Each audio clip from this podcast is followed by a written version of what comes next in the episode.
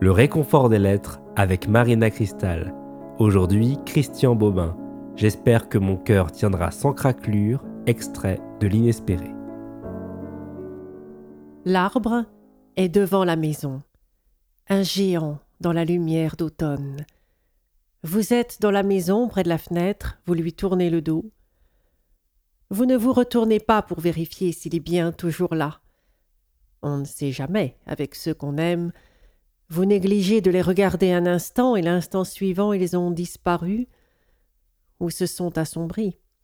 Même les arbres ont leurs fugues, leurs humeurs infidèles, mais celui-là, vous êtes sûr de lui, sûr de sa présence éclairante. Cet arbre est depuis peu de vos amis. Vous reconnaissez vos amis à ce qu'ils ne vous empêchent pas d'être seul à ce qu'ils éclairent votre solitude sans l'interrompre. Oui, c'est à ça que vous reconnaissez l'amitié d'un homme, d'une femme ou d'un arbre, comme celui-ci, gigantesque et discret. Aussi discret que gigantesque. Cet arbre est un des habitants du village où parfois vous passez quelques jours à ne rien faire, pas même écrire, surtout pas écrire le village de Saint-Ondras en Isère.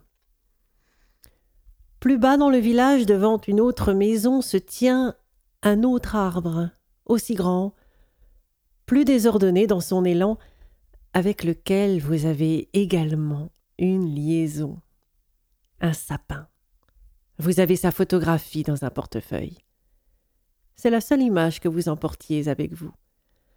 Parfois, dans le léger tourment d'un voyage, d'une absence, des gens vous montrent une photographie qu'ils sortent de leur portefeuille. Tenez, voici mes enfants, voici ma femme. Vous, vous n'auriez que cette image d'un sapin. Vous ne la montrez pas.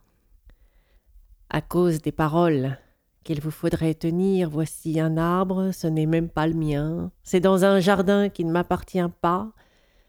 C'est un arbre et c'est le plus clair visage de celle qui a pris cette photographie. Elle faisait la vaisselle dans la cuisine, elle a vu ça en levant la tête, en regardant par la fenêtre minuscule de la cuisine.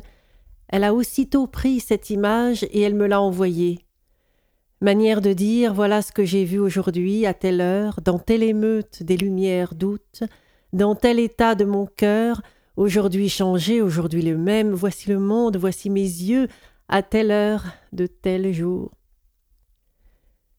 Ce sapin est dans vos relations depuis plusieurs années. L'autre arbre, celui de cette matinée, c'est plus récent.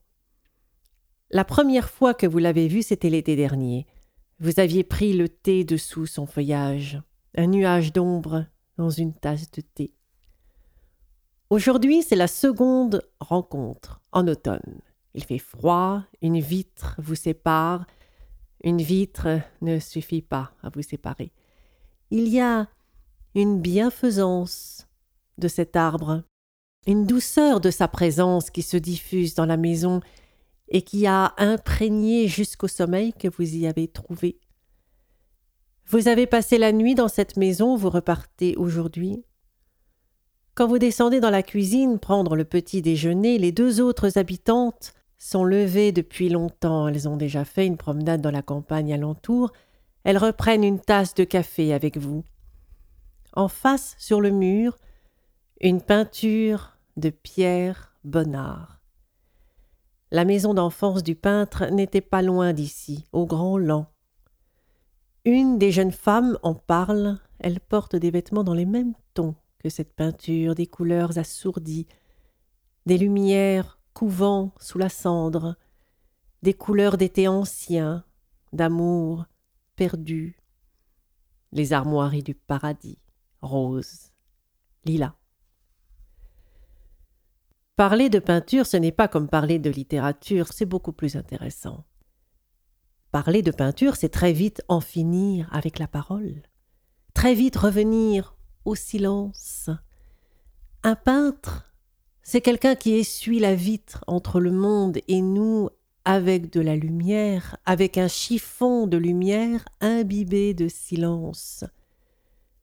Un peintre, c'est quelqu'un qui nous envoie sans arrêt des photographies du monde.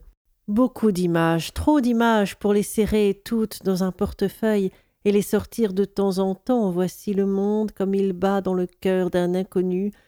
Voici le cœur d'un inconnu comme il bat dans mon cœur. Bonnard est mort en 1947. Sa dernière note, dans son dernier carnet, disait ceci J'espère que ma peinture tiendra, sans craquelure. Je voudrais arriver devant les jeunes peintres de l'an 2000 avec des ailes de papillon.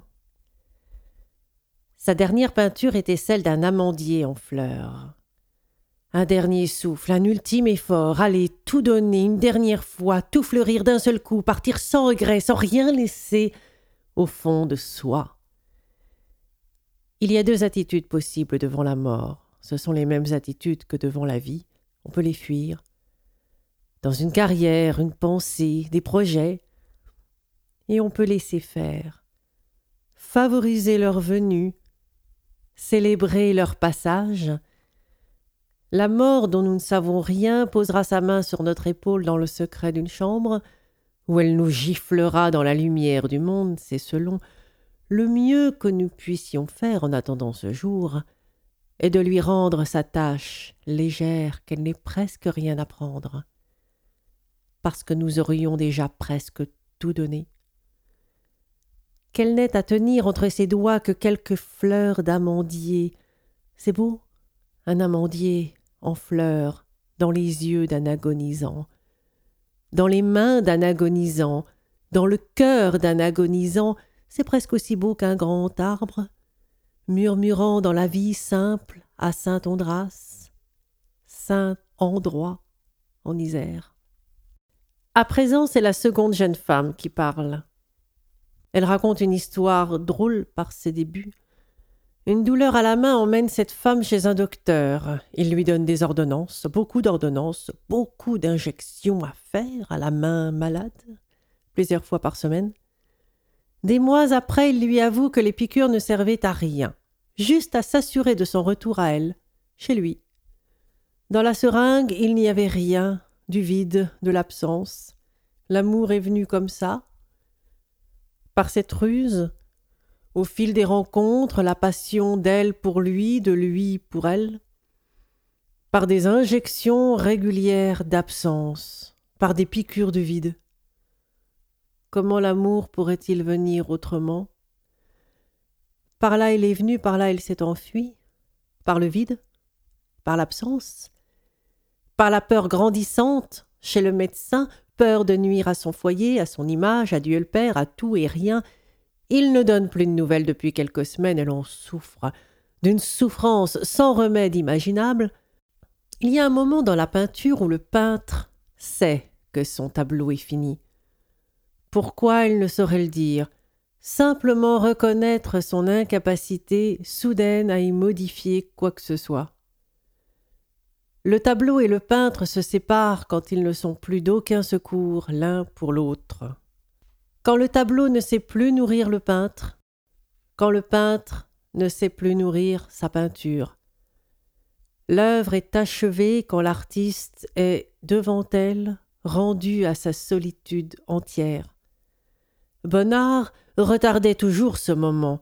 Pour l'amandier en fleurs, de son lit de mourant, il indiquait à un ami une retouche à faire, un verre qui ne va pas, là, à gauche, recouvre-le d'un jaune d'or. Pour un autre tableau exposé à Paris, loin de lui, il écrit et demande que l'on étouffe un oiseau vert sur la toile, qu'on le recouvre d'une couleur brune. Celle qui parle aujourd'hui est devant son amour comme le peintre devant son tableau hésitant à finir, apportant des retouches, éloignant l'instant d'une solitude. Ces mots ne sont pas vraiment dits pour vous, pas vraiment pour elle-même. Ils tournent dans la pièce et vont trouver refuge au dehors, dans l'arbre, ruisselant de lumière, un petit oiseau vert, impossible à tuer. C'est maintenant avec l'attention d'un peintre que vous regardez cette femme. Ses mains sur la table, ce silence dans ses yeux, ce cri de toutes les amoureuses, j'espère que mon cœur tiendra. sans craquelure. Je voudrais arriver devant mon amant de l'an de mille avec des ailes de papillon.